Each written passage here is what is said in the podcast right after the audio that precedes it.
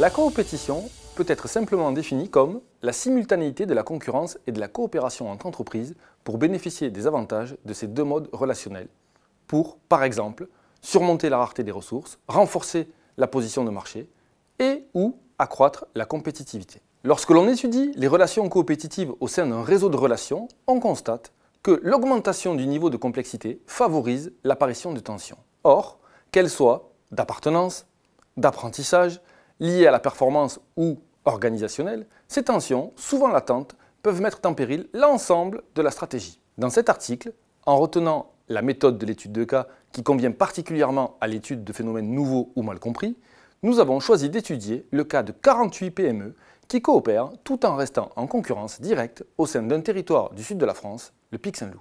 Après avoir réalisé une quarantaine d'entretiens et étudié des données d'archives, nous avons pu mettre en évidence plusieurs phases. La première, l'émergence de la coopétition. Au début des années 80, les premiers regroupements ont lieu pour mutualiser des moyens techniques. Au fil des années, l'arrivée de nouveaux membres a conduit à la création d'une organisation formelle, le syndicat. Cette association permet de fédérer.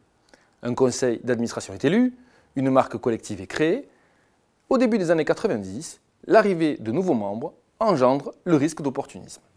Des membres peuvent alors être tentés de privilégier la quantité au lieu de la qualité tout en bénéficiant de l'image de qualité construite auparavant par les autres. Deuxième phase, la montée des tensions. Le risque que cet opportunisme nuise à l'image du territoire est ressenti par les membres historiques. Pour y remédier, 1. On érige des barrières à l'entrée en normalisant la production à la fois sur les cépages et les volumes. 2. On crée un comité de dégustation. Et 3. On limite la zone géographique au sein de laquelle il est permis de produire du Pic Saint-Loup. Un manager est ensuite recruté puis on renforce les liens collectifs en créant des commissions qui mettent en place des actions. Troisième phase, la multiplication des stratégies coopétitives. À force de normes contraignantes, le collectif finit par perdre en agilité.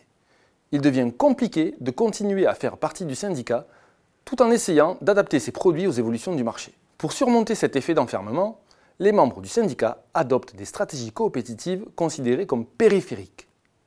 46 accords périphériques pour 48 membres, sont identifiés. Il ressort de notre étude que les vignerons consacrent deux jours et demi par mois à ces accords. Nous identifions alors quatre types de stratégies périphériques, l'adhésion, le mimétisme, le renouveau et la duplication. Pour terminer, lorsque nous confrontons ce qui a été observé sur le terrain à la littérature, plusieurs éléments émergent. Premièrement, nous confirmons le lien entre les stratégies coopétitives multiconcurrents et l'émergence de tensions.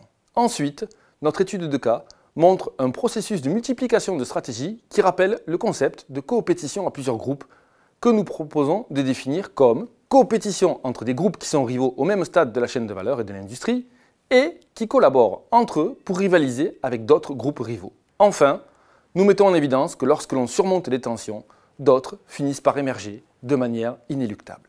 Merci pour votre attention.